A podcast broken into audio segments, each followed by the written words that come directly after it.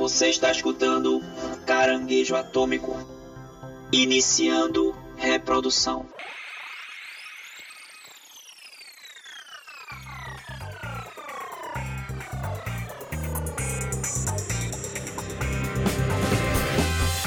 E aí, chuchus!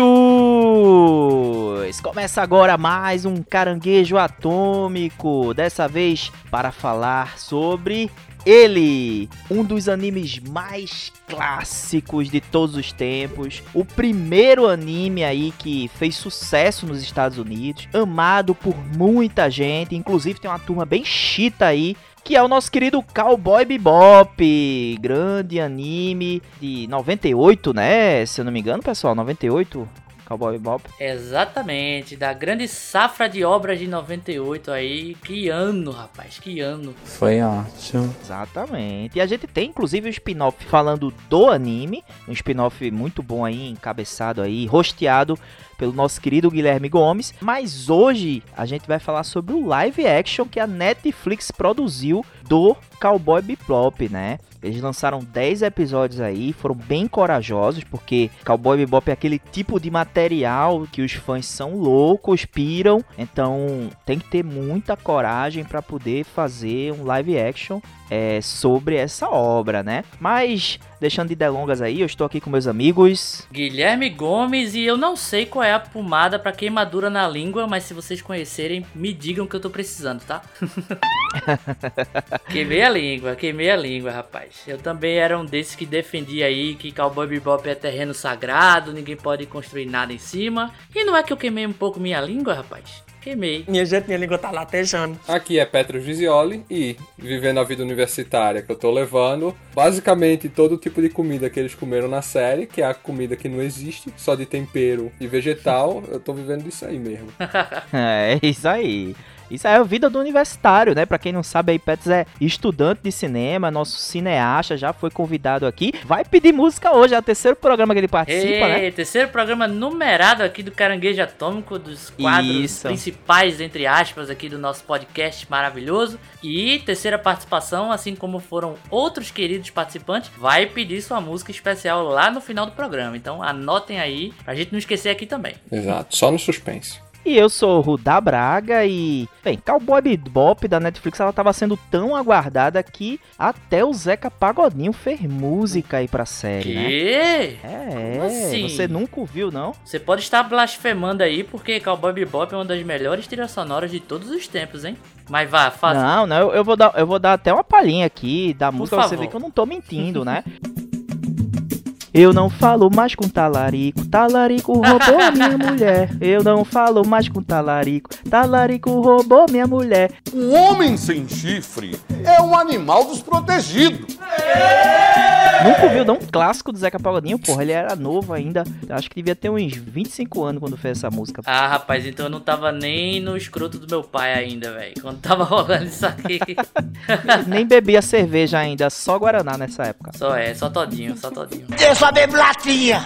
Mas enfim, antes da gente começar, eu queria lembrar pra vocês que pra ouvir aqui o Caranguejo Atômico é pelo Spotify, pelo Google Podcast, pelo Castbox, tem também o Amazon Music, tem o Anchor, enfim, você tem várias plataformas. Agora, quem não gostar de nenhuma dessas plataformas, pode ouvir a gente pelo nosso site querido, não é isso, Gui? Exatamente, o www.caranguejoatômico.com que tem todos os nossos episódios bonitinhos lá pra você parar e escutar ou não parar, né? Porque o bom do podcast de áudio é que você pode dar play aí e fazer qualquer tipo de atividade aí, estudar, varrer uma casa, lavar uma louça, fazer o que você quiser escutando nossos programas maravilhosos. E lá no nosso site também, já que não temos hoje, vamos explicar por quê. Paulinho Silva, né? Nosso te- nossa terceira Isso. cabeça aí do Cerberus, que é o Caranguejo Atômico, que são nossas redes sociais lá. Tem o nosso Instagram, segue lá a gente no arroba Caranguejo Atômico Podcast. Tem nosso Twitter, o arroba Caranguejo AT, a letra A e a letra T. E também nossa Twitch,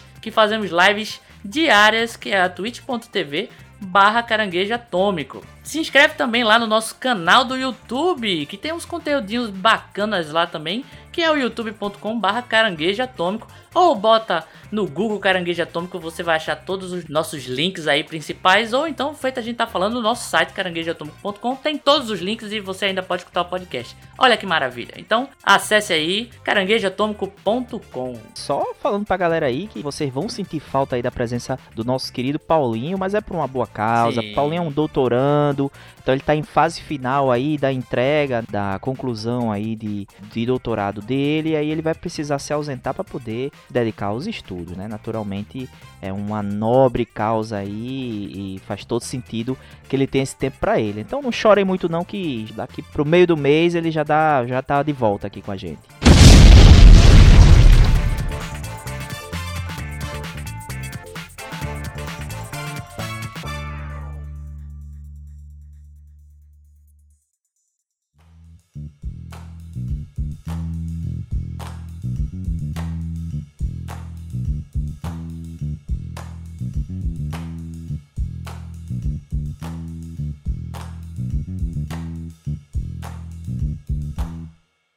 Petros que a gente brincou aí que ele tem direito à música, que ele já é da casa aqui, Sim. né? Petros já participou. Como é que você tá, meu querido? Pô, tô, tô sucesso, tô bem demais. Só fazendo, finalmente fazendo projeto e fazendo coisa da faculdade num ritmo bom assim. Tipo, e essa oportunidade de realmente rever Cowboy Bebop novamente, rever, tipo, as entrevistas. Tipo, não rever, né? Ver as entrevistas com o diretor e todo mundo da produção foi, não sei, abriu meus horizontes pra certas coisas, assim, do, do universo cinemático.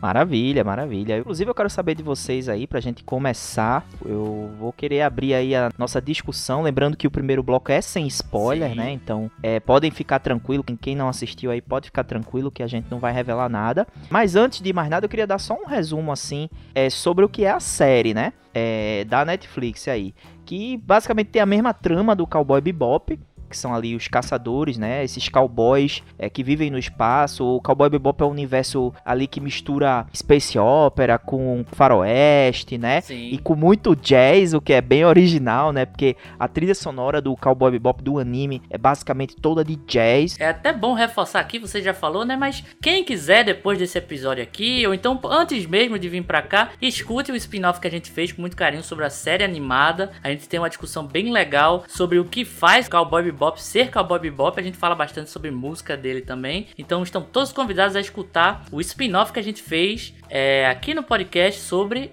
o anime. Mas aqui, live action agora. Maravilhoso. E o plot da série da Netflix é bem. é, é basicamente igual.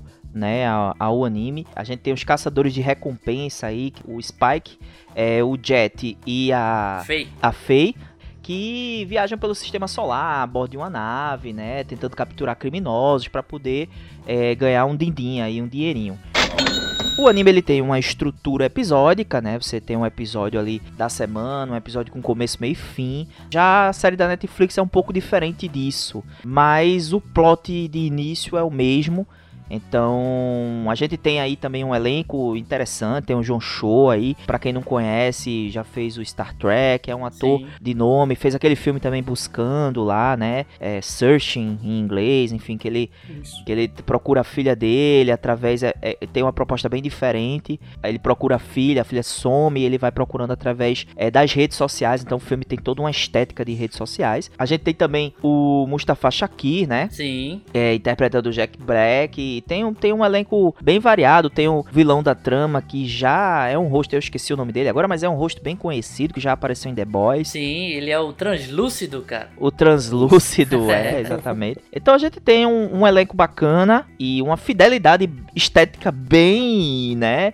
é, característica aí, porque não é uma coisa que a gente vê, essa fidelidade estética de uma obra tão, digamos assim, é, diferente, né? Complexa, com muitos elementos. Única. Poderia usar a, a palavra É, única. e aí a gente tem uma, uma série que esteticamente eles né, se propuseram a fazer a cópia cuspida e cagada aí do, da, do anime, né? Sim. É, e o que é que vocês acharam? Vocês, vocês curtiram essa série? Vocês acharam que foi um acerto mesmo pegar essa estética, copiar? Me digam aí quais foram as impressões que vocês tiveram. Eu sou um grande fã de Cowboy Bebop há muito tempo. Quem tiver a oportunidade aí de escutar o, o spin-off, vai escutar minhas histórias com Cowboy Bebop da época da Locomotion, cara, que eu assistia na TV a cabo há muito Nossa, tempo, faz muito, tempo, hein? muito tempo atrás, quando eu, eu também conheci Evangelion, conheci Akira, conheci até South Park nessa época, assim, então realmente faz muitos anos que eu sou fã de Cowboy Bebop.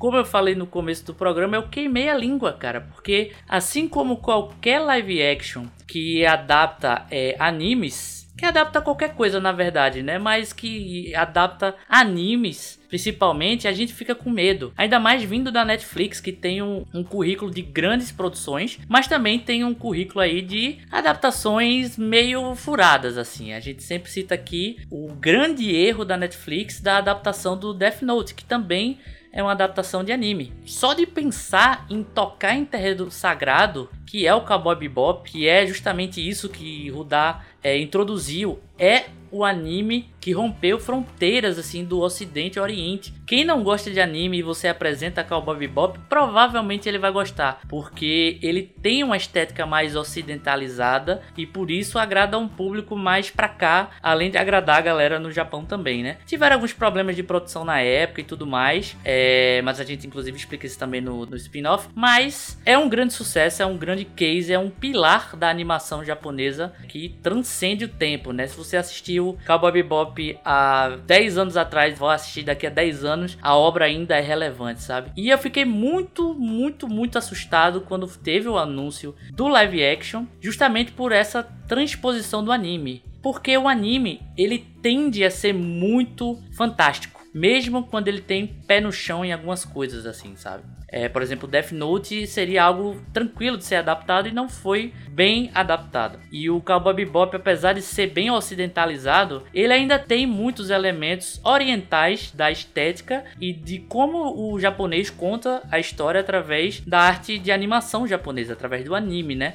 Então eu tava morrendo de medo de como eles iam adaptar o terno do Spike, como é que eles iam adaptar as naves, toda a melancolia da série, porque sim, Cowboy Bebop pode parecer ser uma série de muita ação, de muito bang bang, de muita caçada de recompensa, mas Cowboy Bebop é uma série sobre melancolia, é uma série sobre não esquecer o passado, não conseguir seguir em frente. Então eu tinha muito medo de como ia ser esteticamente essa série e como ia ser narrativamente essa série. E sinceramente, eu tinha aqui todos os motivos para poder falar mal mas não vou falar mal.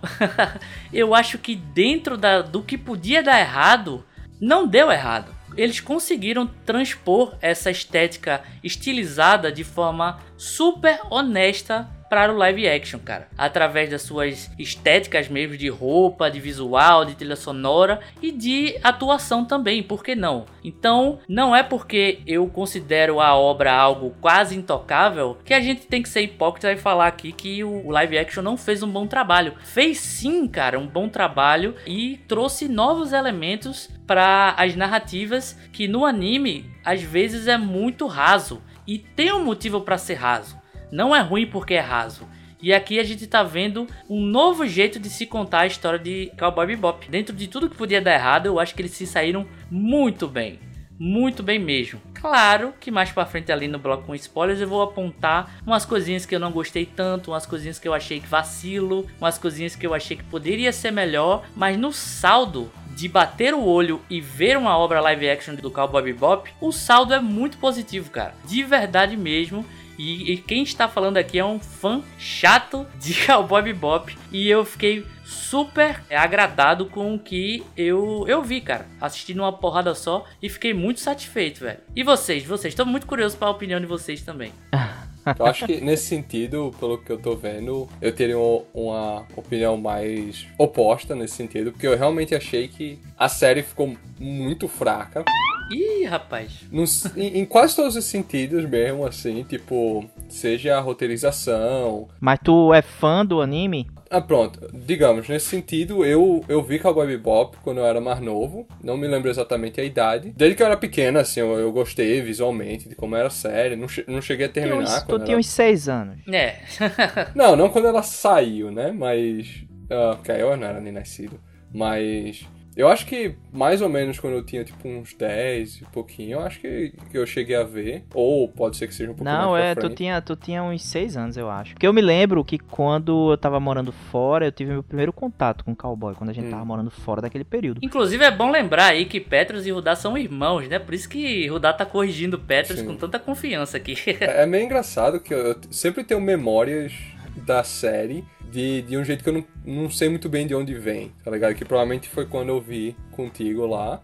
Mas eu sei que eu também tentei ver quando eu tava com tipo 15 e por aí, mas aí, ó, Sim. foi uma coisa, né, um esforço, entre aspas, consciente pra eu chegar lá e dizer, ah, eu quero ver, porque é considerado um clássico, né, Aham. de animações em geral. Tanto é que ano passado eu tinha comprado o Blu-ray, na coleção inteira, eu comprei Porra. o filme também. Boa. Que vem com o comentário do diretor, tudo, aquelas coisas hum, deliciosas. Ai, que delícia! E eu já tava vendo, tipo, revendo, ah, antes de até de vocês me chamarem pra vir pra cá, o que casou perfeitamente com o meu tempo. Mas eu, eu sempre gostei muito da série. Especialmente as coisas mais etéreas que eles tentam contar com a série, Aham. que é muito. Pra mim, Cowboy Bebop é sobre o comportamento em sociedade que uma pessoa tem pra tentar parecer de uma certa forma, Hum. quando na verdade, tipo, ele tá tentando se esconder, usar uma máscara na frente das pessoas e tentar passar uma personalidade que ele não tem. É uma série sobre máscaras sociais, é isso? Exatamente. É. Podemos interpretar dessa forma também. Ah, Assim, pelo menos pra mim esse é o, é o centro da série, né? Além de to todas as coisas sci-fi e tal, mas é sobre essa instabilidade que há dentro de uma pessoa, assim como o jazz, né? Tipo, o jazz é basicamente isso, é uma, uma coisa meio imprevisível, que você não sabe pra onde vai. De improviso, né? As situações improvisadas, assim como o jazz também é, Sim. é uma música muito de improviso ali. É, assim como o comportamento do Spike no sentido de o, o jeito de luta que ele tem inspirado no Bruce Lee é o da forma d'água, que é também a mesma coisa, assim. Tipo, o cara, ele se adapta a qualquer coisa e ele tá ali sempre fazendo tudo que é possível. Ou os tons da série, como tudo sempre vai pra qualquer lado. Só que pra mim sempre com esse cerne ah, mais social e como uma pessoa se comporta na frente de outras e a vulnerabilidade que ela tem. Sim. E o dever, ou não dever, de tipo ela contar e deixar essas outras pessoas verem essa vulnerabilidade interna da pessoa. E nesse sentido, assim, eu acho que essa série da Netflix, ela não, não tem muito disso. Eu até acho que é meio engraçado, que eu, eu queria que a série da Netflix fizesse uma coisa mais diferente, né? Tipo, porque pra mim é meio redundante você contar a mesma história que Cowboy Bebop, a animação, contou, só que live action, porque tipo, ah, se os caras quisessem fazer um live action originalmente, eles teriam feito um live action. Tipo, o Watanabe viu que, ah, não, animação é a forma de contar a história que eu quero, porque a animação faz tais coisas. Dá uma liberdade, né? Você tem uma liberdade, absurda. né? Sim. Absurda, exatamente. Inclusive, a- o anime é a obra original. Depois veio o mangá. Sim. Geralmente é o contrário, né? Na grande parte Exato. das obras é o contrário. Primeiro vem é, é, no papel, né? O, o mangá e depois se adapta para uma versão animada. O Cowboy Bebop foi Sim. primeiro o anime, assim como Evangelion também foi primeiro o anime e tal. É, o fato dela ser animada é central para o que ela quer fazer. Sim. E, e para mim é tipo, você vê, digamos, genericamente falando, uma cena que o Spike vai dar um chute na cara de alguém, quando o cara filma do- na animação, ele consegue tanto animar a pessoa, colocar o movimento de câmera perfeitamente como ele quer, mas quando é uma coisa live action, ele não, não tem essa Não parece natural, né? Não parece natural o que está acontecendo. Também. Até pode, mas vai ser uma naturalidade que é diferente da animação. Que a animação você basicamente controla qualquer coisa, qualquer variável que você Sim. tem. Na vida real, não. É tipo, depende do ator, a idade do ator. É, os atores que, diga-se de passagem, não são atores artistas marciais, né? Como a gente É, tem. exato. Mas nesse sentido é tipo, ah, você vê, digamos, tem um, uma cena que o Spike tá se cobrindo de. Não cobrindo de bala, ó, se desviando de bala, né? Os caras estão atirando nele, ele pula pra um lado e se esconde embaixo de uma mesa de bar. No anime é tipo, sei lá, 12 frames, 12 quadros, alguma coisa assim. É tipo, ah, o cara foi pra lá, sumiu, você não tá vendo ele mais. Mas se- quando você vai fazer na cena inicial do anime de abertura, que eles mostram aquela o roubo ao, ao cassino, né? Você vê que, tipo, quando o Spike tem que sair correndo pra fazer qualquer coisa, demora tanto pra fazer aquilo. Tipo, demora, sei lá, uns dois segundos. Que você for ver proporcionalmente, é tipo o dobro, ou o quádruplo, ah, esse tipo de coisa. E pra mim também, se eu for falar num sentido mais de, de roupagem, né? Ah, vestimentas, maquiagem, todas essas coisas, é tipo. Pra mim, realmente, a primeira vez que eu vi o- a imagem e depois de ver na série eu, eu- eu mantenho essa opinião, é que, tipo, pra mim parece uma versão paródia pornô de Cowboy Bebop, assim. Todo mundo, pô... Um cosplay, né? Caramba, Não, velho. versão pornô. Cosplay era melhor, bicho. Porque, meu amigo, eu realmente acho assim que o cara, quando ele vai traduzir, as, as pessoas vão traduzir uma animação pra a vida real, acho que é, é muito complicado você tentar refazer aquilo, porque sempre é meio fraco. No sentido se eles tivessem dado uma roupagem diferente, pra mim teria sido melhor. Porque se você tá realmente querendo puxar pra o realismo, porque o live action por definição é isso, é é uma coisa realista, então faz realmente como tipo a vida real, e sem determinados exageros que na animação não destoam, né, quando você tá Sim. vendo ali. É, nesse sentido, eu concordo com você quando a gente pensa que quando a gente tá transpondo para um live action, a gente aceita as regras do ser humano, né? Isso. Isso. É estranho ver eles sempre com a mesma roupa todo episódio. Porque isso é uma coisa adotada em animação, em desenho japonês, em desenho é, ocidental, pra criar aquela identidade do personagem. O Goku nunca troca de roupa, o Naruto nunca troca de roupa, o Spike na animação ele sempre tá de terno. E ver essa característica nas regras do ser humano, na vida real, digamos assim, soa um pouco estranho. Por isso que essa série, na verdade, é uma emulação do anime com suas regras. Então, algumas coisas que se aplicam na animação vão ser aplicadas aqui também. E pode soar um pouco estranho, tipo essa que eu citei da roupa. O terno do Spike é meio esquisito mesmo, mas, cara, a roupa do Jet não me incomodou nem um pouco. A roupa da Faye teve uma adaptação pra ela ficar menos sexualizada, o que foi um ponto positivo, ao meu ver, assim, é, pra personagem. E de outros personagens também. Agora, lógico que, como é uma emulação de uma animação, acaba cometendo, entre aspas, esses errinhos, né? E eles tomam banho, tá? Porque Sim, tem uma, tomar banho tem um episódio que o Spike ele, ele sai de chuveiro lá, então a gente tem essa confirmação, eles tomam banho. Sim, sim, sim. A gente tomar um banho, lavar o rabo, como diz o povo, né?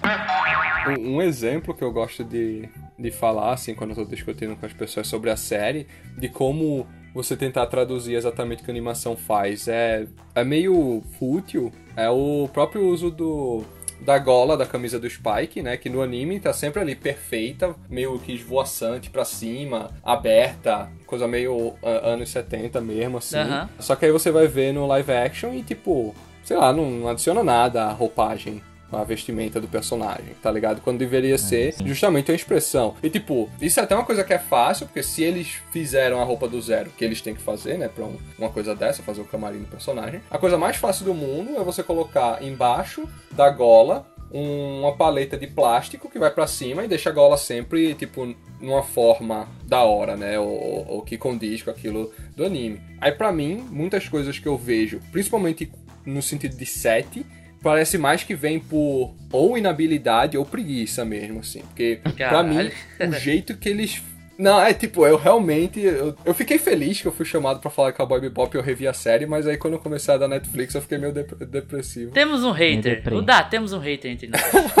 É, é, parece que, não sei, né? Podem ter dois. Aí, Podem ter dois. Quando eu assisti o, o- a série da Netflix, eu me lembrei é, quando eu e a gente, enfim, tô- quem, quem conhece caranguejo, isso é cânone, né? Quem conhece é, o caranguejo sabe que eu e Gui a gente trabalhou junto muito tempo, né? Então, é, o caranguejo, né, surgiu a partir dessa conversa aí, né, entre a gente, a gente conversava no trabalho e tal, e aí surgiu o caranguejo. Uma dessas conversas que a gente tinha era sobre o Wolverine de colã amarelo. É, Gui sempre foi o defensor do Wolverine de colã ama- amarelo, né? de cinemas. Sou sim. No, nos cinemas, isso. Que significa a literalidade. Literal. Li, bem, enfim, é difícil pra caralho falar isso. Mas significa, né, literalmente você transferir aquele personagem dos quadrinhos diretamente para os cinemas, né? Porque o colar amarelo é uma coisa que esteticamente tem um, um alto um alto risco, né? Sim. Você botar o Wolverine lá com aquela roupa amarela e tal. Então, quando surgiu o primeiro X-Men, que né, e por sua vez teve o primeiro Wolverine, a gente teve uma decisão ali que, ao meu ver, naquela época foi muito interessante de botar os X-Men com a roupa preta, né? Que ficou, inclusive, uma marca registrada. Nos outros filmes aí, principalmente aí sobre a, a batuta aí do Brian Singer, a gente teve é, os X-Men ali vestindo aquela roupa preta e tal. Petros falou agora sobre essa coisa da, do, da gola do Spike ser funcional, qual é a utilidade, a utilidade e tal. Mas a gente teve uma busca no cinema, né? Principalmente quando teve esse boom dos, dos, dos filmes baseados nos heróis de HQs, a gente sempre teve essa coisa do uniforme tático, Sim. né? De paintball. De, de transferir para a realidade aquelas, aquelas figuras, mas de dar uma função né, mais próxima é, ao realismo, né? O que faria sentido no mundo real.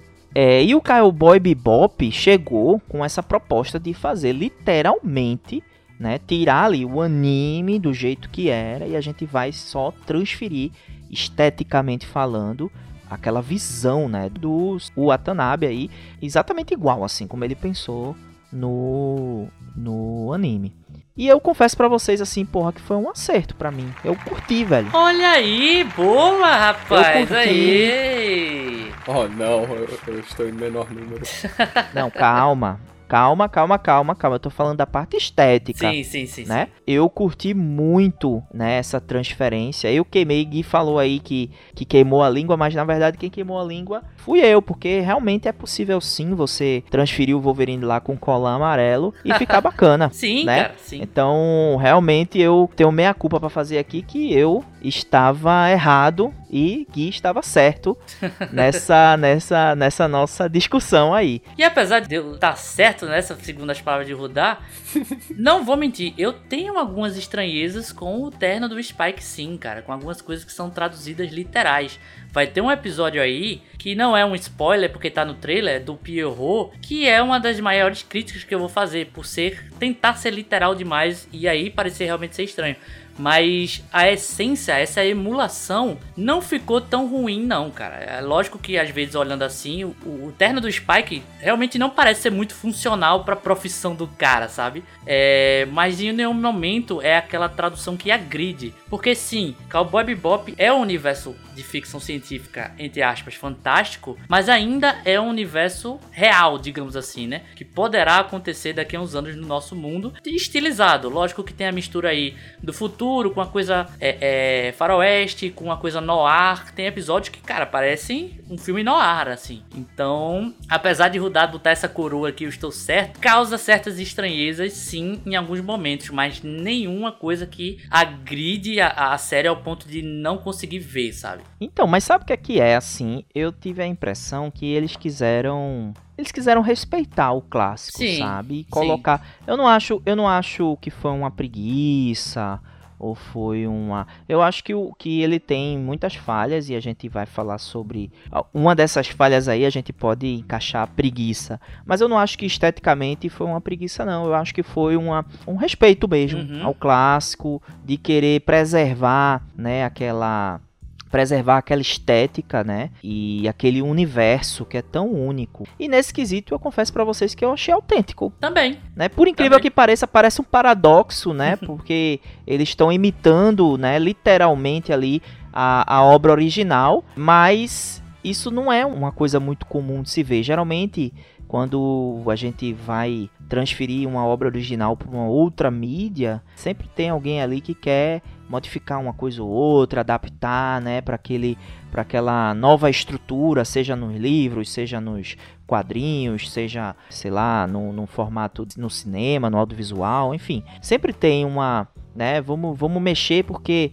para essa mídia aqui funciona de outra forma. Sim. E eu confesso a você que eu sempre, eu sempre, isso é uma coisa que também quem acompanha o podcast sabe, já dei essa opinião várias vezes, que eu acho que cada tipo de mídia, né, tem o seu, Suas regras, né? a sua particularidade, claro, tem sua particularidade. E é interessante mesmo que você adapte essas linguagens, né, e você faça uma coisa nova. Mas no caso, caso do Boy Bop, não, ficou bacana. Eu gostei, gostei mesmo, assim, da estética visual, não me incomodou o, o a gola do, do Spike Spiegel, não era uma coisa que eu usaria, se eu, né, É.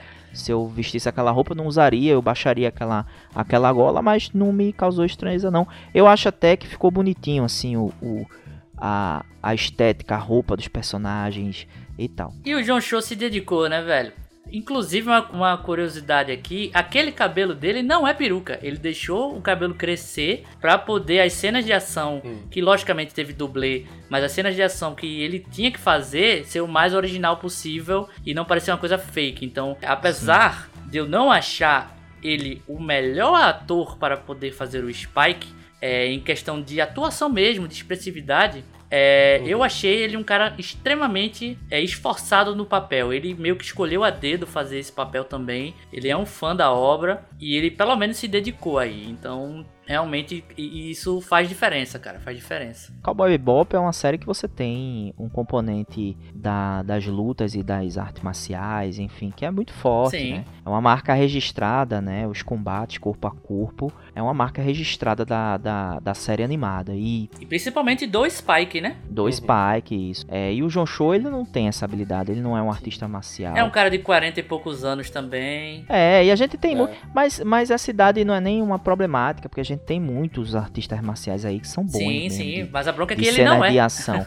Eu acho que justificou assim a escolha dele, porque na minha opinião ele, ele encarnou bem o Sim, Spike, também. sabe? Concordo. Ele, ele consegue passar aquele retrato, né, daquele personagem que é malandro, meio descompromissado. No fundo ele se importa, mas ele, ele tem aquela capa, né, do cara que, que é meio malandrão, meio descompromissado, tá sempre saindo pela tangente, é, que tem um passado, né, passado meio obscuro, mas ele tenta viver uma nova vida. Ele, ele consegue passar tudo isso Uhum. comprei tudo isso, assim, da interpretação dele. E por falar nos atores, eu acho que é o, o ponto forte da série, além da estética mesmo, que eu gostei também, mas eu acho que um ponto mais alto da série são as atuações.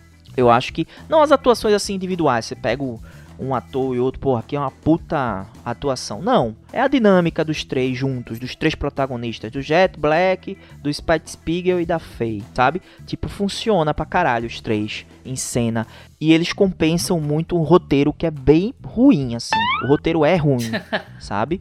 É, mas eles conseguem dar brilho ao- aos personagens, eles conseguem. é, as cenas em que eles estão juntos é divertida de se ver. É a, a melhor coisa, eu acho, que, que tem na série. É a dinâmica entre os três, né? É um ponto positivo. Agora também tem mu- muitos pontos negativos a série, sabe? É, o roteiro, como eu falei, é um deles. Né, o roteiro é bem sofrível. Eu acho que o roteiro eles decidiram, né? Eu, eu nem digo que essa coisa de fazer um- uma série aos moldes na Netflix, né? Mais continuada, assim, com uma história que começa no primeiro episódio e vai terminar no último, né? Porque no, no anime a gente tem é, um sistema mais episódico, né? Cada, Sim, cada, cada episódio tem começo, meio e fim, e a história, o plot principal, ele se move de maneira mais lenta, né? Você vai descobrindo aqui, pincelando aqui, pincelando ali, né? Para você ter o retrato total do que é aquela história, aquele plot de fundo principal dos personagens. Aqui não, aqui a gente tem uma história que começa lá,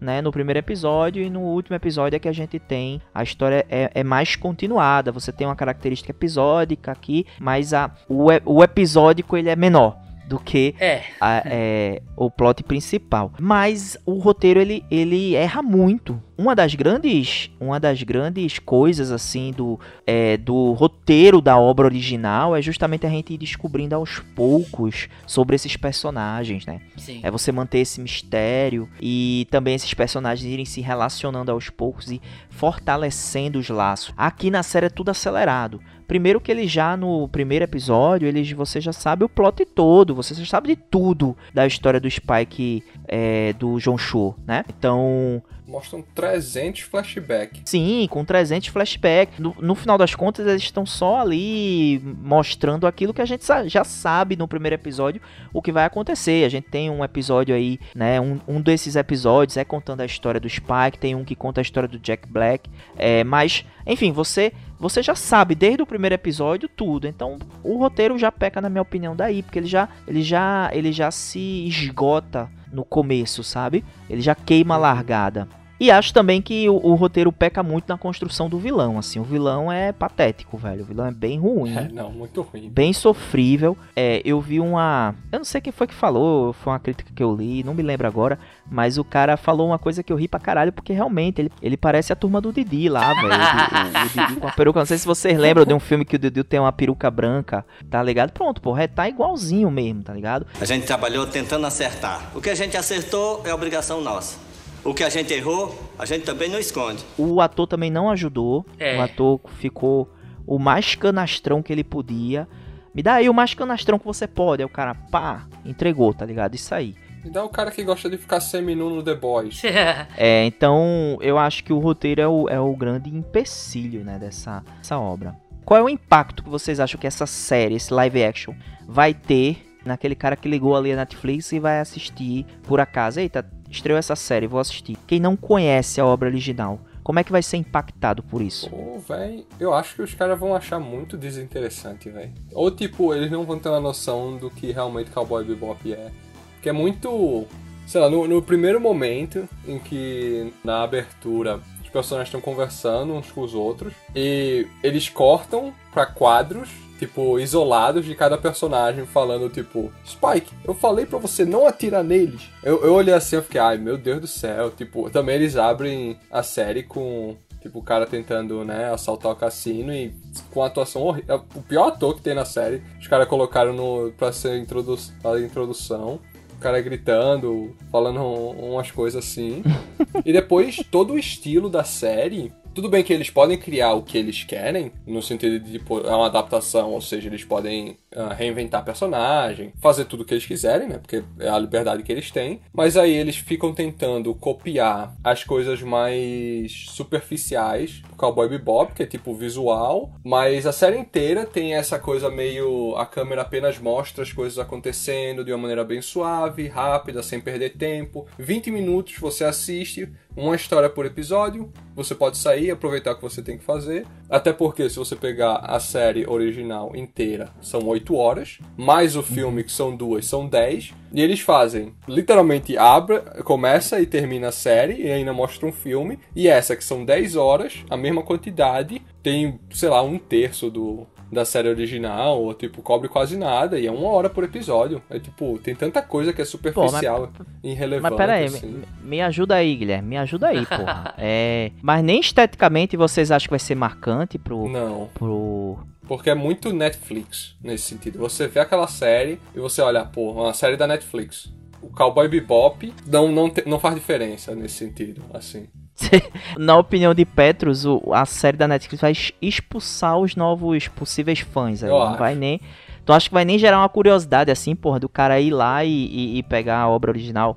No sentido de se eu acho que ele expulsa ou não expulsa pessoas de verem, as pessoas que moram comigo aqui, que não assistiram Cowboy Bebop, mas sabem o seu status de a sua importância nesse sentido, né, como tanto série ou animação ou pedaço de cinema, quando eles viram eu assistindo o Cowboy Bebop live action, eles só olharam com uma cara muito esquisita e tipo, ah, eu não vou, não vou perder meu tempo com isso. Ou seja, quatro pessoas que moram comigo ativamente viram que eu tava assistindo e disseram, tá, eu não, eu não vou assistir isso aqui. Eles ouviram também algumas linhas de diálogo e disseram, nossa, que, que merda, velho. E, e saíram, assim. Foram três dias muito solitários que eu peguei pra assistir a série inteira. Porque foi tipo um repelente de gente, tá ligado? Caralho! Vamos lá. É, como o Rudá falou, a principal característica que difere o anime do live action é justamente a proposta narrativa. Cowboy Bebop, ele é uma obra extremamente intimista. apesar de ter grandes caçadas à recompensa, ter a nave espacial, os grandes portais, o mistério do que aconteceu com a Terra e tudo mais, Cowboy Bebop ele olha para tudo isso, para toda essa grandeza e nada disso realmente importa. O que importa é o personagem principal estar solitário, estar melancólico, a personagem da Faye não saber quem ela é na, na história, do Jet ter aquela solidão, na série um pouco mais é, paisão da galera, na, no anime um pouco mais um cara mais reservado. Então Cowboy Bebop é uma série intimista, tanto que para mim significou uma coisa e para Petros significou um pouco diferente, uhum. mas assim, mesmo assim, um sentimento intimista. E a série live action é justamente o contrário. Ela quer ser expositiva. Qual é a grande diferença para um grande público isso? Eu sinceramente acho que Cowboy Bebop da Netflix não é para um público zerado da obra, e sim um público que conhece e a gente tem uma emulação muito da honesta e uma pequena expansão em alguns aspectos narrativos e uma contração em outros aspectos narrativos também. Como? Sem dar tantos spoilers. Sem dar spoiler nenhum, na verdade. Cowboy Bebop é uma série episódica, feito o Rudá falou, que tem os acontecimentos que se encerram nos próprios episódios e que tem aqueles episódios chaves. Ele serve para contar um pouco mais do backstory do Jet, um backstory do Spike, um backstory da Faye, um backstory do Ed. Então, da Ed, na verdade, né? Eu sempre cometo esse erro, mas é da Ed. Uhum. É, então, tem aqueles pontos chaves. O live action é justamente esses pontos chaves, porque em 10 episódios ele contemplou os 26 do anime, ignorando vários, logicamente, e pegando só aqueles pontos chaves e trabalhando a relação desses personagens e o backstory desses personagens que a gente não teve a chance de ver com tanto desenvolvimento na série animada. E tudo bem porque é a proposta da série animada ser assim. E a proposta aqui do live action é ser mais expositivo esses sentimentos, essas situações, esses acontecimentos dos personagens que a gente entre aspas, passou batido no anime. Então, é, talvez o, o público novo olhe para esse live action e realmente sinta que é algo muito apressado. O primeiro episódio, pô, velho, tem basicamente a história do, do Spike ali sendo contada quase que em sua, em sua plenitude, assim. Coisa que leva 26 episódios no anime e as, mesmo assim a gente ainda tem muitas interrogações. Então, ao mesmo tempo que parece ser apressado em alguns sentidos ou, ou canastrão em alguns sentidos, para um público que já conhece aquela história, ver mais sobre aqueles personagens é, é legal, traz uma coisa nova. E aí, eu que vi há pouco tempo com a Bob Bop, foi legal ver dessa forma agora Cowboy Bebop. Rudá e Petros aí que assistiram mais recentemente, não sei se eles têm a mesma opinião. Acho que Rudá sim, da gente poder ver mais sobre a história do Jet mesmo, que tem um episódio no anime que conta mais a história dele, do passado dele, com a esposa dele. E no live action a gente tem, inclusive, uma expansão com novos personagens que não, não eram é, abordados no núcleo do, do Jet que não existiam e que serve como um complemento narrativo para determinadas coisas, assim, para justificar coisas que não é só porque o personagem é marrento, sabe? Uhum. Tem o porquê ele vai se tornar um cara marrento. Agora, lógico que é um complemento daquilo que o anime já apresentou. Então, rodei, rodei, rodei, mas respondendo a pergunta, cara, não acho.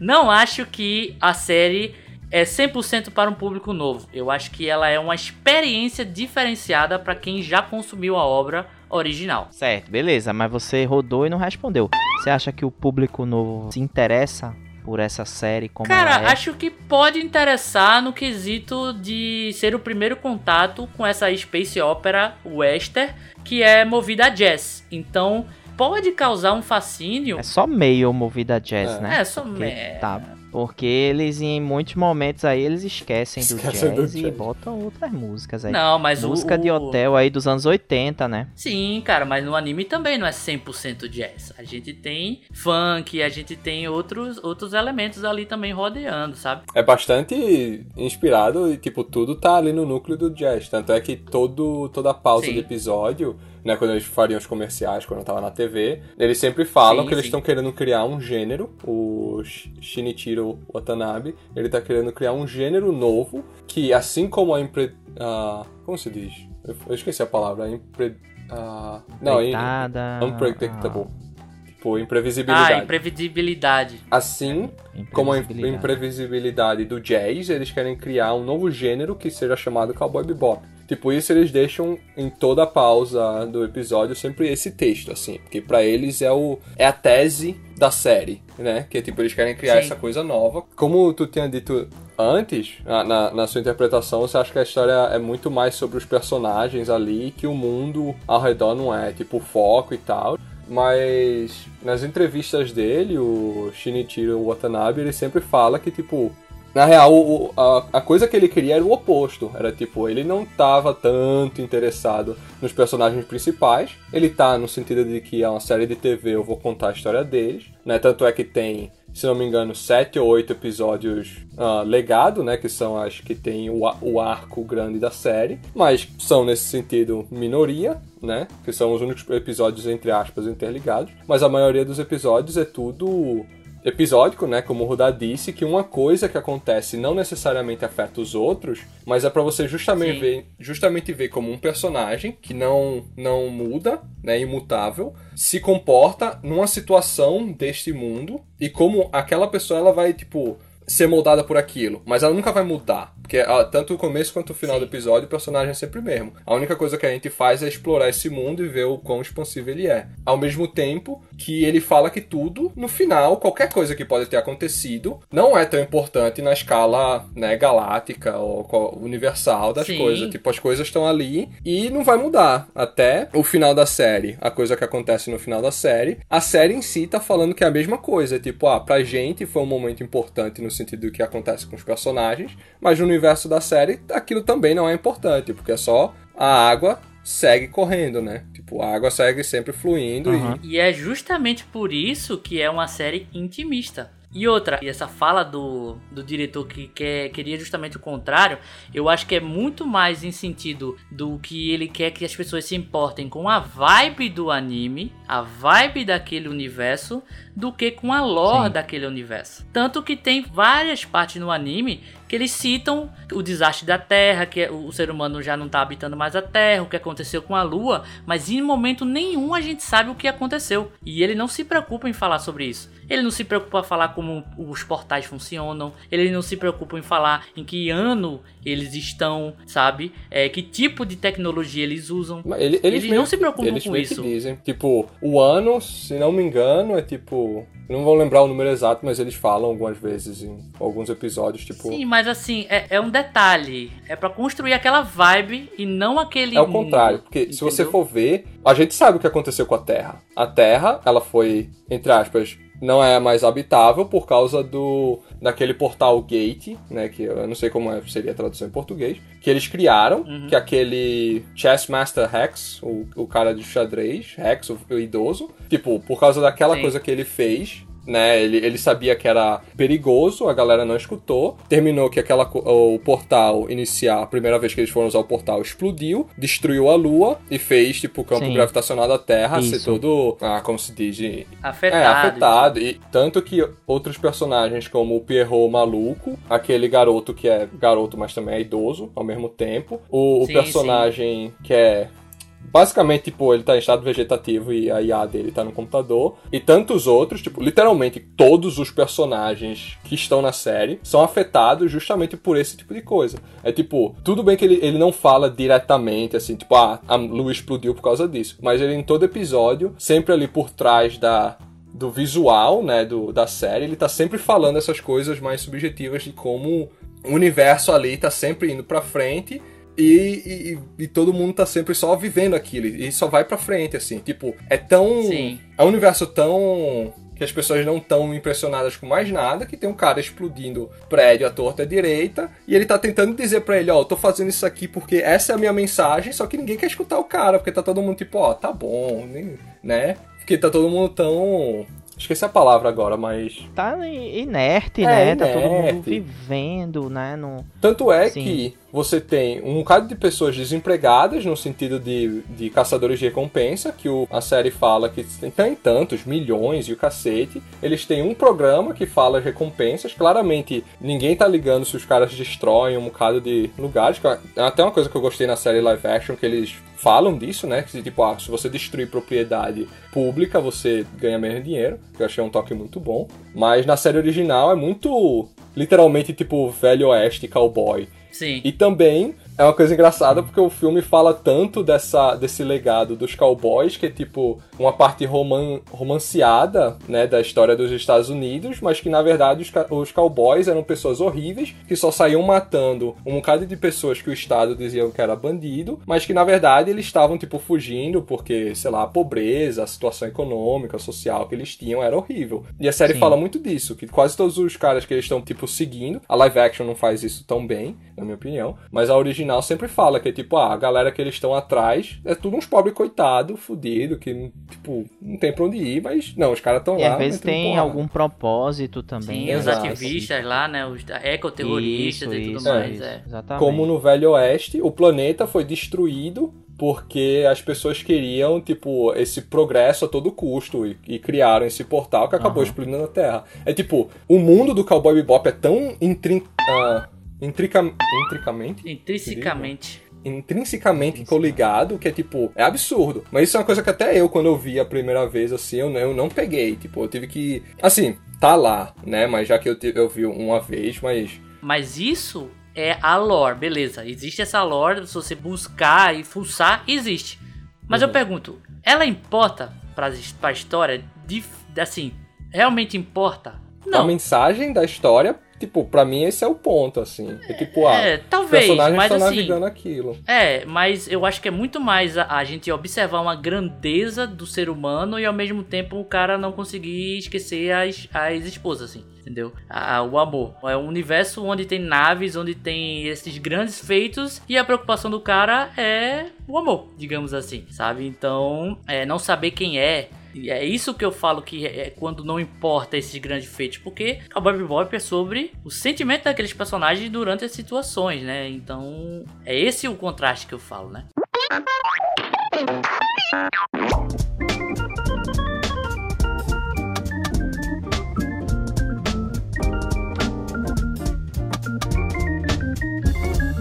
Pegar esse gancho aí da fala de Petros justamente sobre essas diferenças né, do, da série é, live action para o anime, né? Porque tem diferenças. Sim, bastante. Né? E, eles pegaram, eles pegaram a estética e muitos elementos. A gente tem episódios do anime que são transferidos ali é, para a série, porém eles quando eles não juntam um episódio com o outro, né, e fazem um retalho ali de alguns episódios, alguns elementos de vários episódios, é, eles também dão a própria cara do, do, do live action. Eles tomam as próprias decisões Sim. aí de roteiro, de pra onde vai, né? Nem sempre é assertivo, né? Porque a gente, tá, eu e o Rudá principalmente, estamos elogiando, mas tem seus erros, cara. Tem seus erros sim. É, a gente vai entrar no bloco de spoiler agora. Quem não assistiu a série, quem não assistiu o anime, é bom ficar atento aí. Se quiser escutar, fica por sua conta e risco.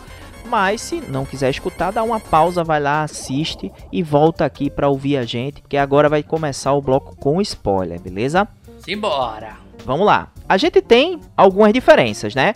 A gente tem um plot que é igual, a gente tem alguns episódios que são episódios chaves para o andamento da série, que inclusive são replicados, né? Muitos elementos são replicados aí a ipsiliteri, né? Porém, a gente tem uma algumas decisões do roteiro, né? Esses, esses é, é, roteiristas aí botaram um pouquinho a cabeça para funcionar e tentaram tomar as próprias decisões. Isso não quer dizer que foram as melhores decisões, né? Ih, rapaz. Como é que vocês viram essas mudanças? Vocês acham que essas mudanças no live action é, elas foram, foram positivas, foram criativas, é, se adaptaram ao formato? Ou vocês acham que foram, que foram decisões bem ruins assim? Vamos lá. No caso específico aqui de Cowboy Bebop, existem dois tipos de mudança que o live action se apropriou aí, né? Um é contar algo que não foi contado, e aí você está mudando porque você está adicionando.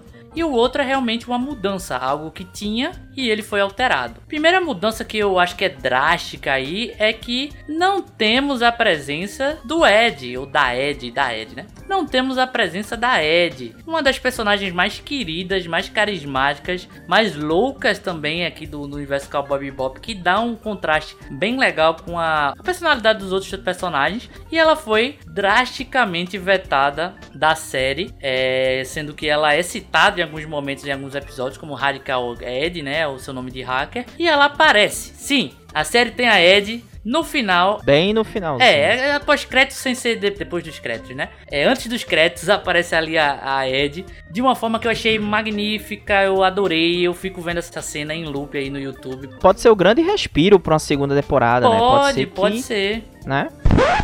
Fala pessoal, beleza? Aqui é o Guilherme do futuro da gravação desse podcast. Na verdade, é o Guilherme que está editando esse podcast nesse exato momento. Só para informar que não, não vai ser respiro nenhum para uma segunda temporada, porque enquanto eu estou editando esta bagaça, saiu a notícia que Cowboy Bebop foi cancelado pela Netflix. Então não teremos aí uma segunda temporada do live action, tá? Então toda vez que a gente comentar ou mencionar, teorizar alguma coisa sobre uma segunda temporada, relevem aí porque a gente gravou antes de saber dessa informação, tá bom? Então é só isso aí. Curtam o resto do programa.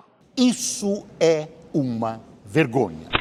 Pois é, mas assim, ao mesmo tempo que é, pode ser um respiro, já que a série adapta praticamente a história completa do anime ali, trocando o seu final, que também é uma mudança, tem o final completamente diferente do anime.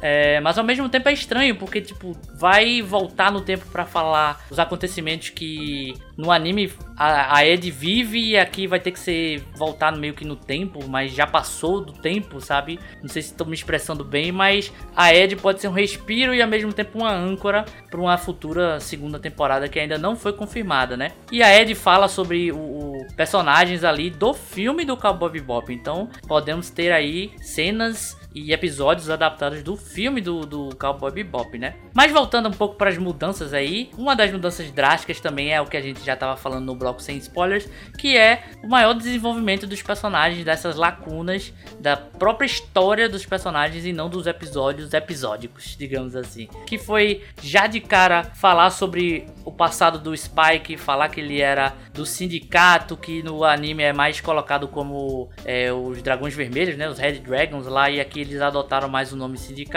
É, mostrar que a Faye é uma personagem sem lembranças, que foi congelada e acordada sem lembranças e tudo mais, e a galera sacaneia ela, com, com, tentando extorquir ela e tudo mais. O próprio Jet ser um cara muito mais família, digamos assim, literalmente, porque agora ele tem uma filha, coisa que não tinha no original. Então, assim, botaram mais tempero nos personagens, preferiram focar mais nas suas narrativas próprias pra gente entender quem é quem ali. E ao mesmo tempo que pro Spike revela muito de começo, pra Faye revela muito no começo, é, e parece ser um pouco estranho.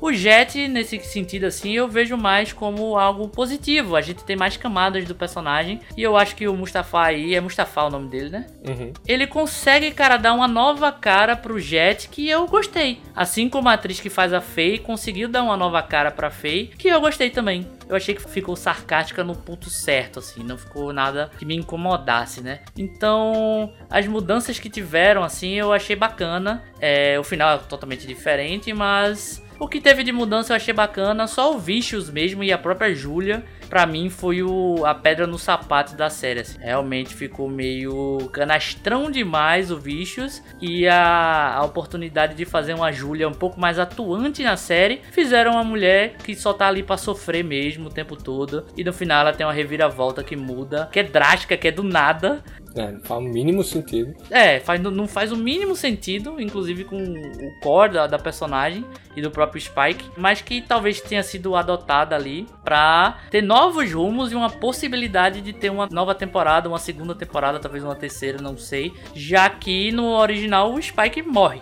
então não dá para fazer uma série Cowboy Bebop sem o Spike, então tiveram que salvar o Spike e mudar os rumos aí da série pro final, né? Tipo, nesse sentido, eu acho que é porque esse final da série série não é nem supostamente o final da série animada. Tipo, assim, em entrevistas eles já disseram que se houvesse um plano de uma segunda temporada, já que não é oficial ainda, eles iriam fazer o filme, né? Ah, eu não sei como, porque, Jesus, se outra temporada for 10 horas, pegar só duas horas e fazer 10, é, meu Deus do céu. É tipo o Hobbit, né? Num livro fazer três filmes. Tipo, outra coisa que a série tá fazendo é que esse final dessa temporada não é necessariamente o mesmo final da série. É tipo, o episódio que eles estão fazendo referência, eu acho que é o episódio 7, mas eu não tenho certeza, que é Batalha dos Anjos Caídos, Battle of the Fallen Angels. Sim, que é o último episódio, né? Não, Eles- é o The Real Folk Blues. Não, então, mas eu tô dizendo, ele, ele pega a balada do Anjo Caído do anime e eles adaptam a estética não, do último episódio da série, né? sim, sim. Porque na verdade no anime o, o Spike tem dois encontros com Vicious aí, né? E aí Uhum. tem no, no meio da série ali e no final. E o final. O Vicious morre, a Julia morre, o Spike morre e aqui ni- ninguém morre. ninguém morre.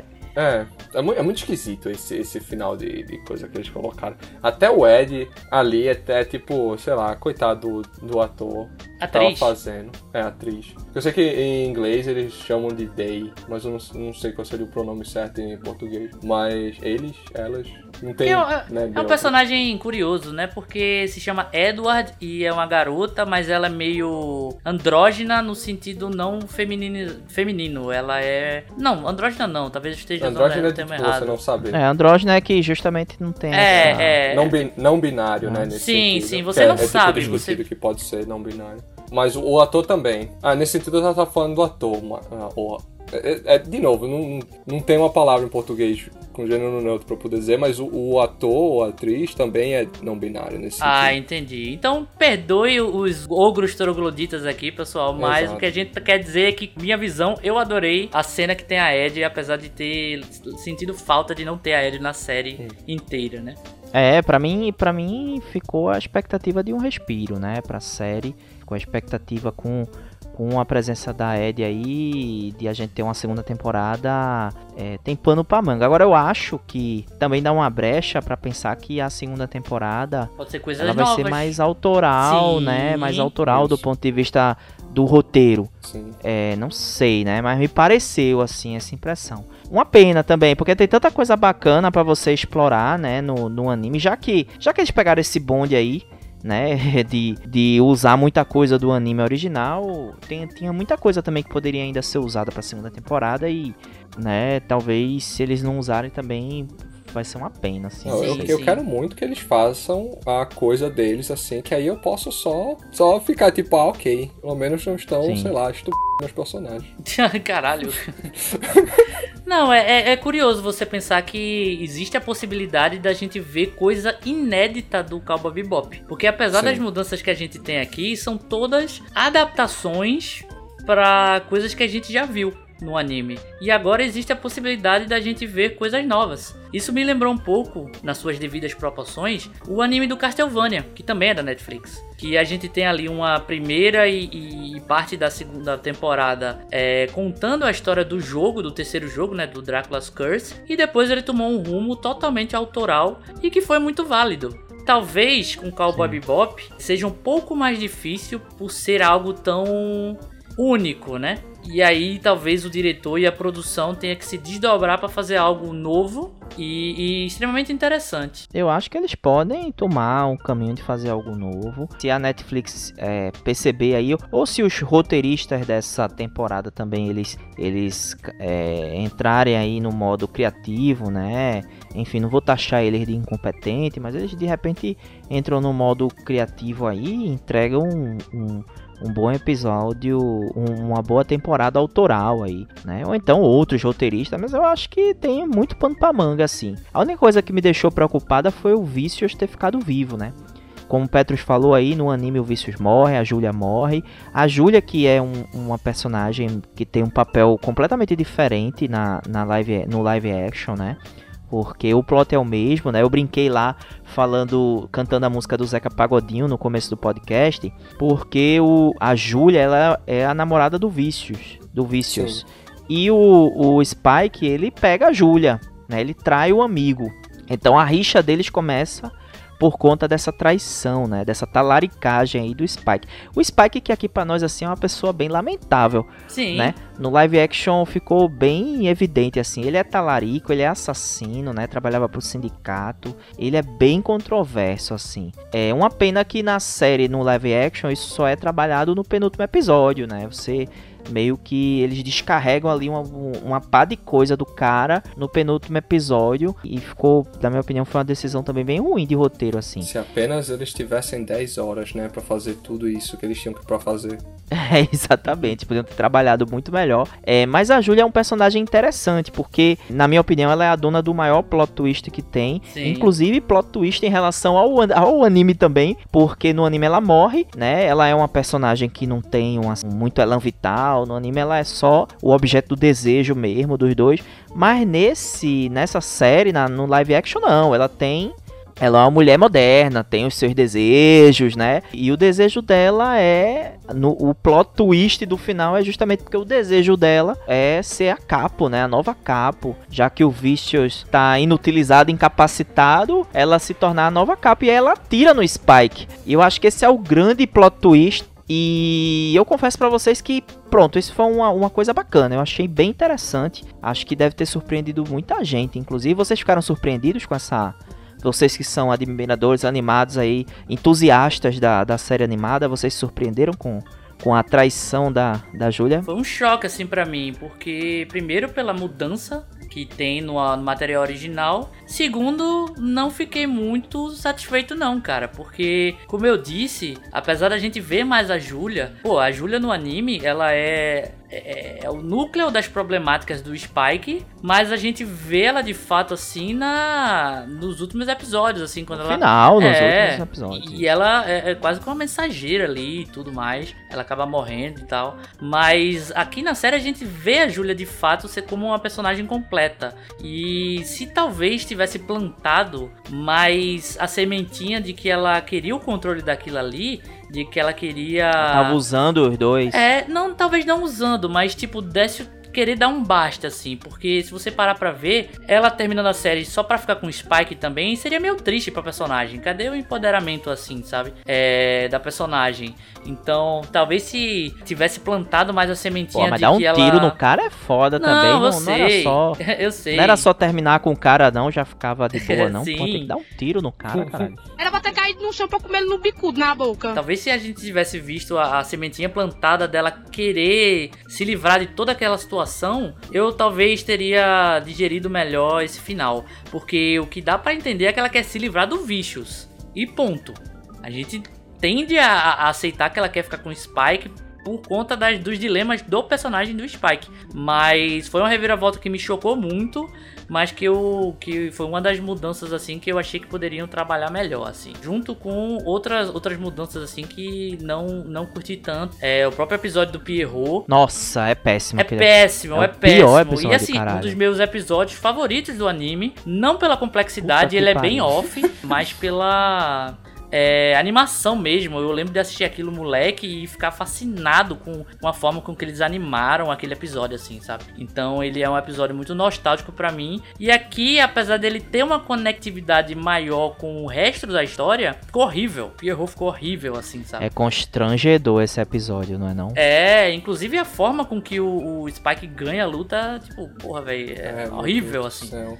Esse, esse foi uma das mudanças Terrível. que eu detestei. No anime tem uma parada, tem uma parada dessa, né? Ele, ele esfaqueia a perna, o cara é o, um puta de um assassino, mas o cara, enfim, o cara tem. É tipo Duna, É tipo pô, só pode, só pode acertar na faquinha, sabe?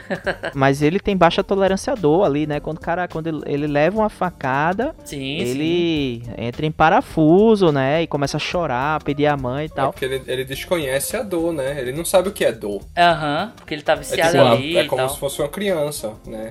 Foi, foi esfaqueado, ficou tipo, ai meu Deus do céu. E outra, cara, no anime ele morre esmagado pelo, É. pelo boneco ali do parque. Ele morre esmagado. Sim. E aqui a gente tem o Spike apertando o botão e ele flutuando assim. Virou o quê? O padre do balão daqui do Brasil? Que o cara subiu, É, subiu, é subiu e desapareceu? É isso? Essa foi a É solução? mais ou menos isso. Nossa, ó, terrível, É mais cara. ou menos isso, cara. Terrível, terrível, terrível. E no anime, essa coisa da facada, que ele entra em contato com a dor e tal, não sei o quê. No anime é engraçado, chega até a ser engraçado, porque você tem os recursos visuais que o anime utiliza, né? Os Sim. exageros. Sim. O contraste, né, de ser um personagem tão poderoso e aquilo ali que seria uma facadinha fazer o personagem quebrar, sabe? Ou ele ser um personagem nesse sentido de tipo, ele ele gosta de matar pessoas, ele gosta da violência, né? Pra ele aquilo é tudo uma grande piada, só que na verdade quando ele é esfaqueado, ele tipo, ele, ele mesmo tem baixa tolerância a isso e vê que é uma coisa horrível assim. É o famoso conto do do lutador, né? Que é o cara que tem, tem um determinados lutadores que eles é, é, eles batem como um leão, mas apanham como um gatinho, né? Tem Uhum. a gente utiliza muito essa metáfora. O cara bate como um leão, mas apanha como um gatinho porque não tá preparado. Então, o Pierrot aí, ele entra nessa, categ- nessa categoria, né? E tem algumas mudanças também que realmente não fazem sentido nenhum. Por exemplo, o Pierrot do, do, do anime, ele tem medo de gato, né? Esse eles mudaram pra cachorro. Não sei qual foi a... Ah, eu pra acho que só né? foi pra dar um papel pro Wine, assim, porque o Wine é, é, é até engraçado porque no episódio do Wine tem uma mudança também que no anime ele é, é- toda a perseguição pelo Wine é porque ele vale muito e tal, até botaram aqui Ele é um supercomputador, né? é, que ele é um super ele um super-humana. computador e que, e que, tipo, o cara que tá caçando ele é, quer se vingar da família. Esse plot foi todo alterado e que não é nem tão ruim. O que eu acho que foi vacilo demais da série é você botar um dos poucos personagens que são negros na animação, é, que são bolados pra caramba, bate de frente assim com o Spike, que é o cara que tá perseguindo o Wine. Que eu pensava que era o Blade lá, como é o nome, porra? Wesley Snipes. Quando eu vi pela primeira vez Sim. o cara lá, o cara é a cara do Wesley Snipes. E aí o maior vacilo, cara, é botar um dos poucos personagens que originalmente são negros, botar ele com uma alteração de face pra um cara branco galego. Cara, e, e bo- e botar a imagem é, é, original dele, tipo, dois, três minutinhos, se, se muito. Então isso eu achei um grande vacilo, assim, sabe? Que é péssima aquela cena de luta também. Meio estranho, assim. Que também é uma coisa pra conectar a história da filha do, do Jet, ganhar e justificar o Wine, Uhum. tá na tripulação. Mas depois o Wine foge, tá com a Ed ali no é, final. tipo, Então. ah, pra que isso? O? Wine não serve pra Tipo, porra nenhuma nessa série, se você parar pra ver. Os caras contaram a história toda daquela história em 20 minutos. É tipo, a eficiência inacreditável, assim. É, isso é um dos pontos Mas ruins, assim. nada supera o episódio do Perru. Nada, Nada. nada, é deplorável, assim. Nada, nada.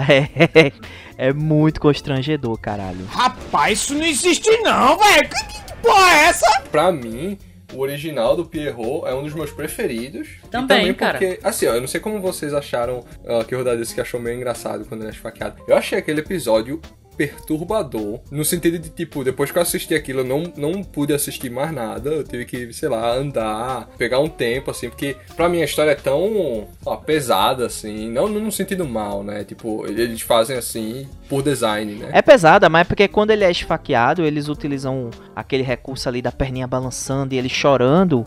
E é um meio que um Não, alívio eu- eu cômico, entendo, mas né, só na porque- tensão que tá rolando. o- eles focam tanto na psicologia dele que pra mim é tipo é assustador, velho. Eu realmente eu acho aquele episódio, Mas tu tá falando da animação, né? né, da animação, é Da claro. animação. Live action sim, ficou sim. uma bosta inenarrável. Tem um detalhe, inclusive, da animação aqui que eu acho que vai passar batido por muita gente, principalmente quem não viveu os anos 90, que é que o nome do Pierrot original do anime, porque aqui ele é transferido pra um cara francês, eu acho, sei lá, o cara. Uhum. Um, nossa, um, é horrível, um ator que. Horrível, que não sabe nem gargalhar. Mas no, no desenho, no desenho, ele é, um, ele é chinês. Acho que é chinês. É, e o nome dele é Tong Po.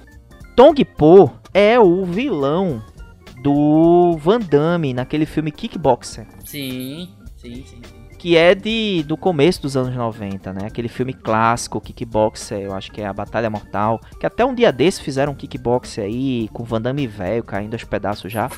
Mas o original, o vilão do original é o Tong Po, tá ligado? Ele fez uma homenagem a esse personagem e colocou o nome do, do Pierrot, o nome original do, do Pierrot de Tong Po.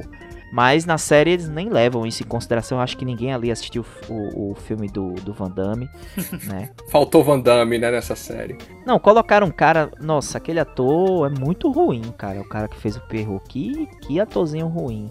Eu acho que eles até tentaram trazer um elemento icônico do anime que é o Pierrot, assim, que Uhum. até no anime ele é uma coisa meio avulsa, assim, né? Ele entra mais nessa coisa do episódio episódico, que a história dele inicia e termina ali só pra ter grandes cenas de ação e tudo mais, e não tem uma conectividade muito grande com o resto da história. No live action, eu acredito que eles queriam trazer esse elemento marcante e conectar melhor com a, com a história que estava sendo contada, tanto que tem ali é, o Vicious indo, indo libertar ele e tudo mais, coisa que não acontece no, Péssimo. no péssimo. anime. É, não acontece. É, No mas anime é um acidente, Sim. né? É um acidente, assim. O Spike tá no lugar errado na hora errada e, e, e aí ele começa a perseguir. Não tem nada Sim. a ver, cara. e aí eu acho que voltando mais pro início do nosso papo aqui, de como ficou traduzido e tal, esse episódio do Pierrot é o que faz os fãs terem medo de adaptações live action, que é você querer traduzir um elemento extremamente fantástico, que é a figura do Pierrot, para um live action e fazer ele funcional.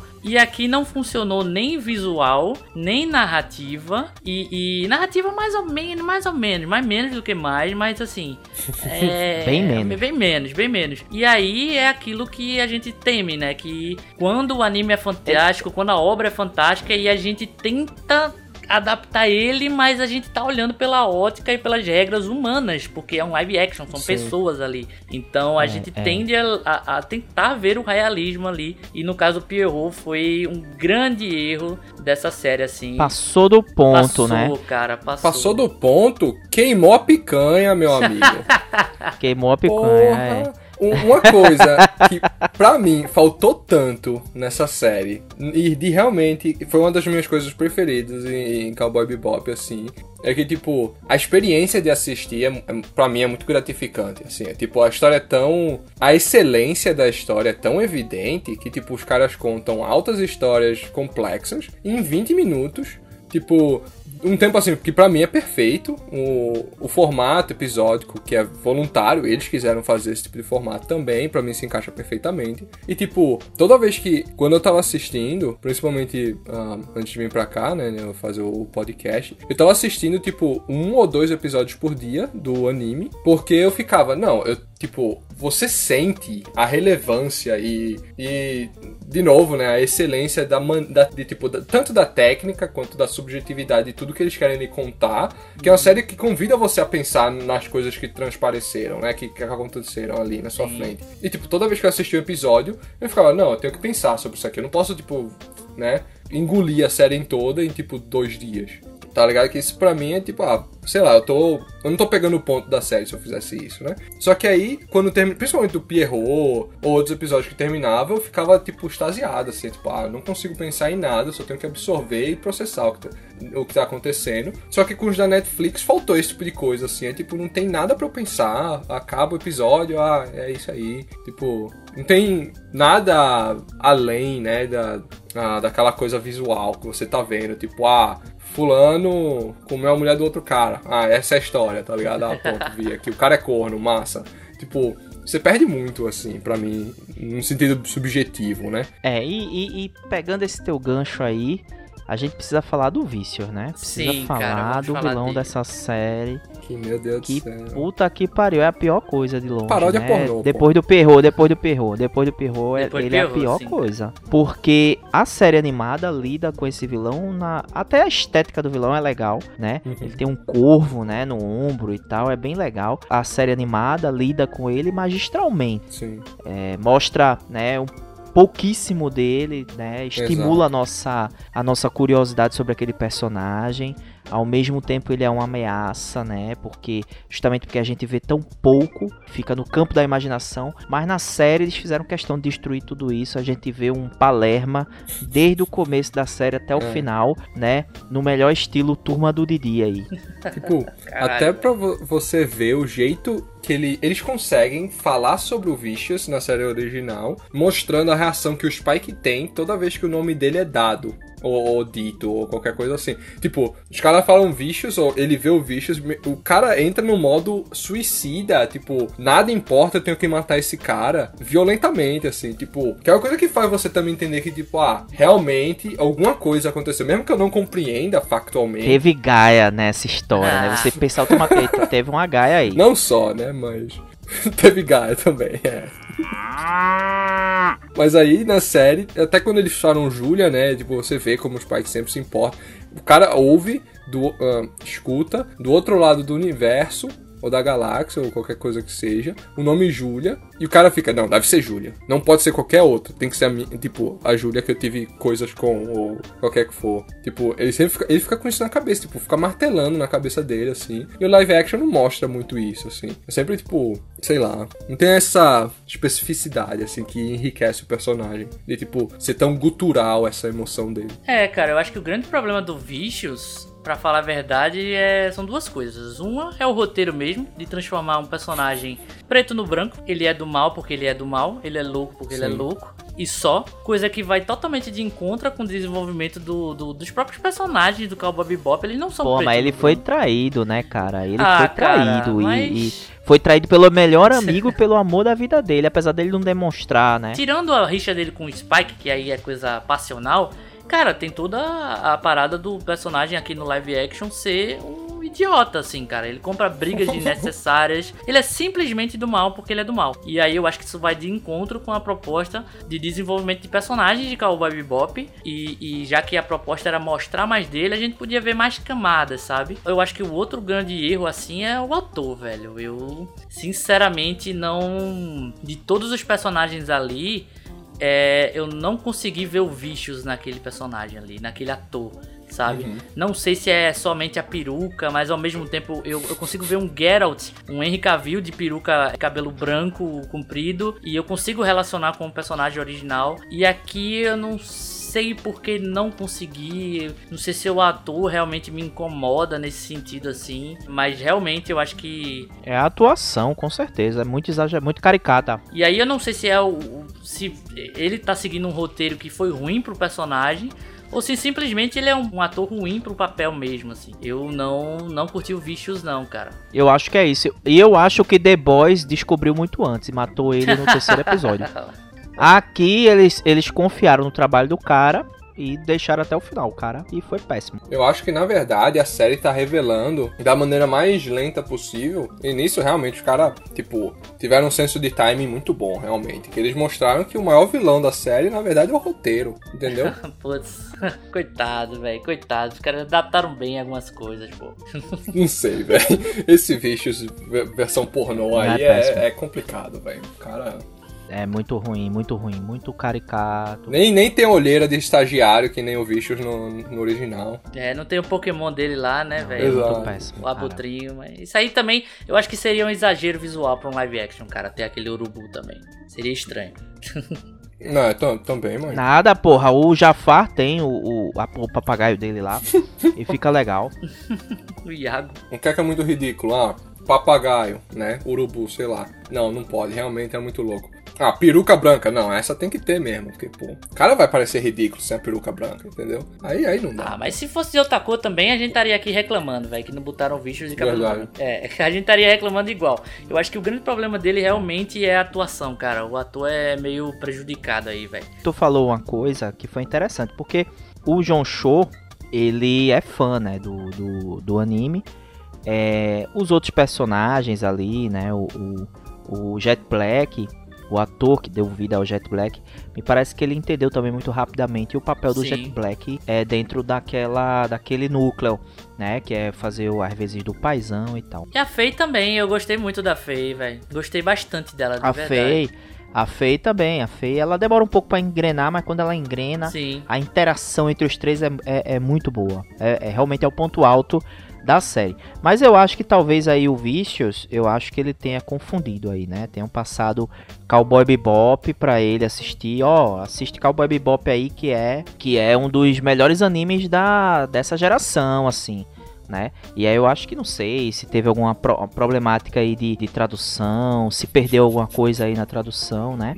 É, e ele pode ter entendido, sei lá. Assiste aí Turma do Didi de Renato Aragão. Caralho. Entendesse? Não sei, não sei. De repente pode ter sido isso, porra. Porque o cara, o cara veio. Assistam aí, tem um filme do, do Didi que o Didi tá de peruca. Assistam realmente. Esse é o universo, É é o universo cinemático da Netflix, pô. Na verdade, Didi, Didi é inclusive é melhor. Interpreta melhor, hein? Vou dizer, Duvido vou, não, vou, vou soltar aqui.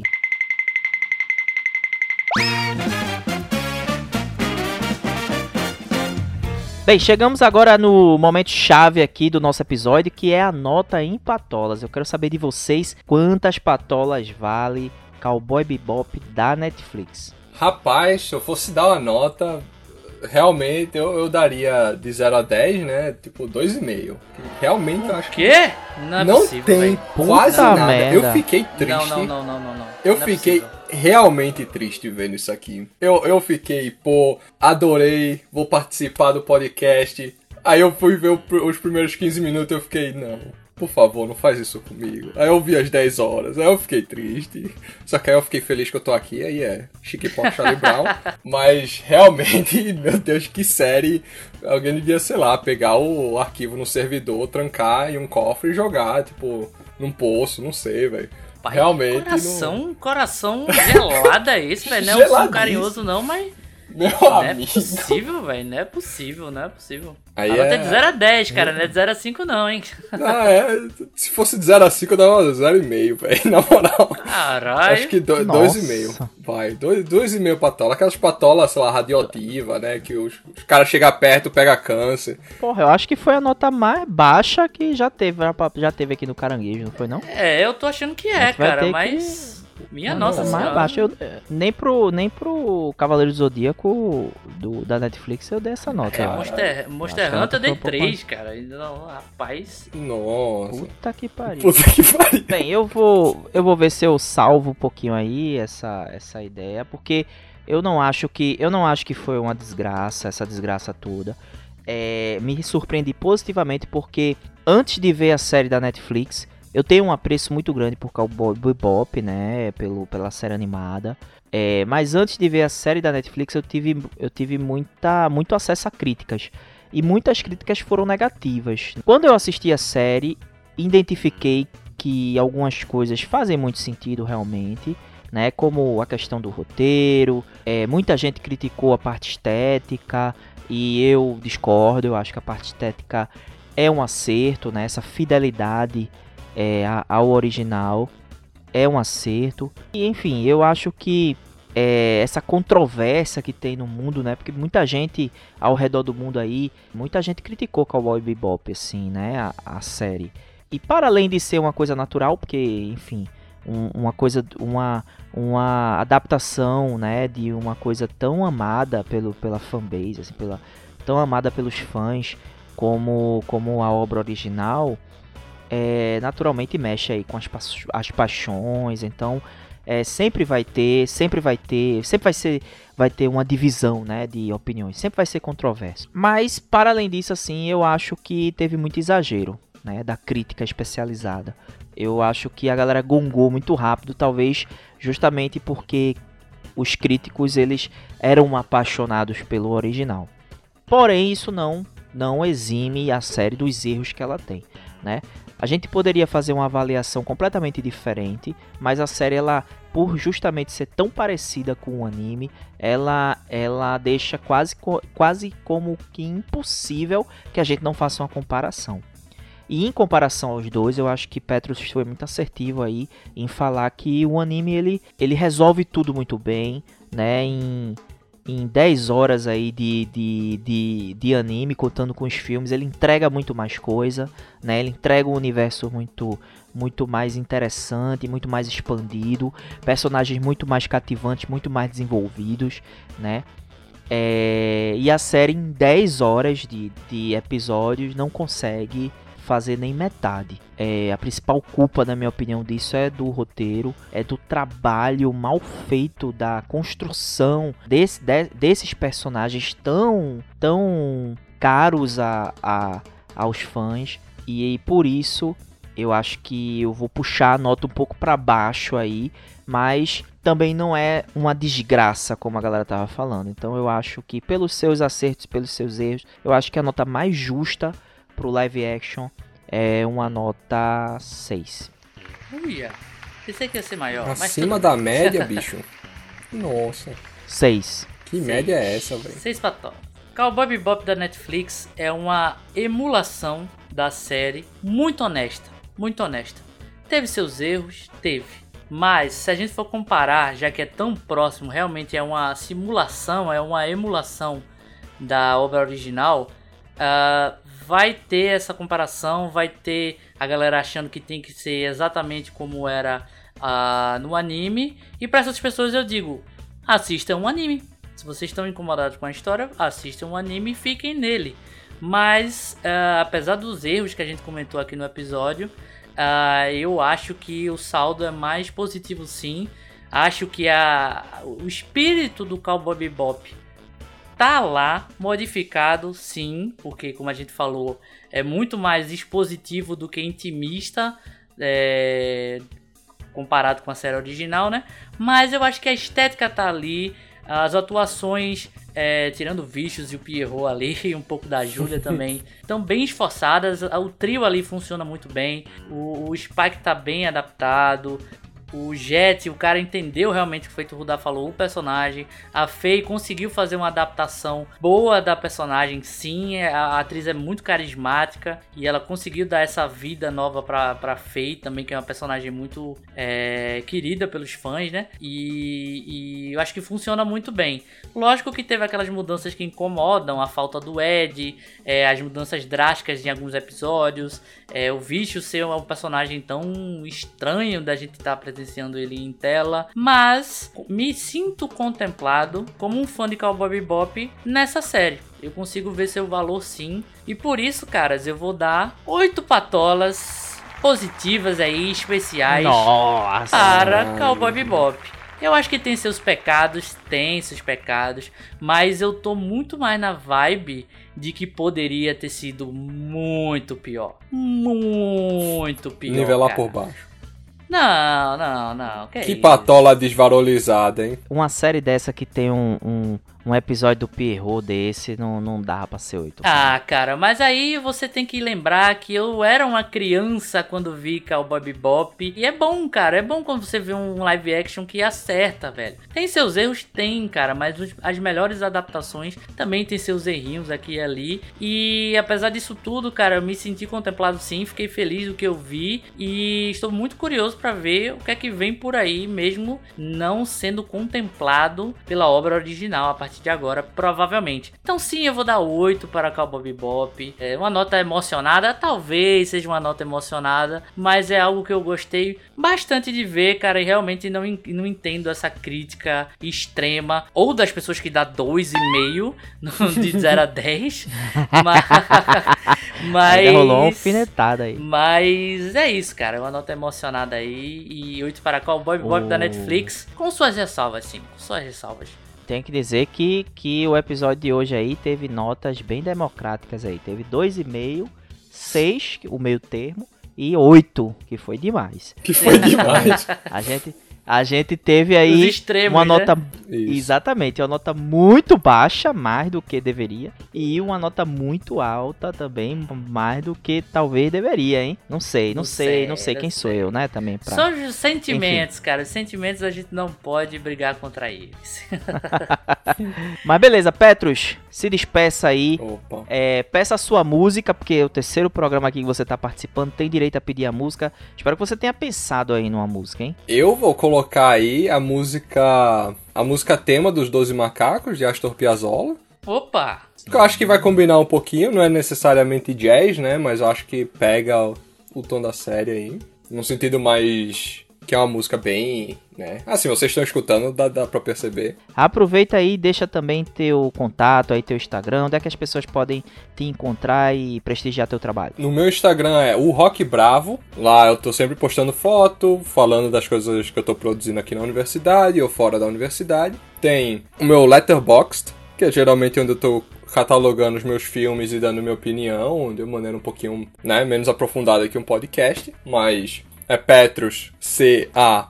Visioli. E tem o meu canal no YouTube, que também é Petros C.A. Visioli. E o canal da, do meu grupo de cinema, que é TCP, que é de, que quando a gente tá fazendo um projeto todo mundo junto e tal, eu sempre tô postando lá. Ou no meu próprio canal, né? O canal pessoal. Aí é isso. Beleza. Beleza, é isso, pessoal. Estamos terminando o programa de hoje. Espero que vocês tenham gostado e até a próxima. Tchau, tchau, pessoal, e fiquem bem. Falou.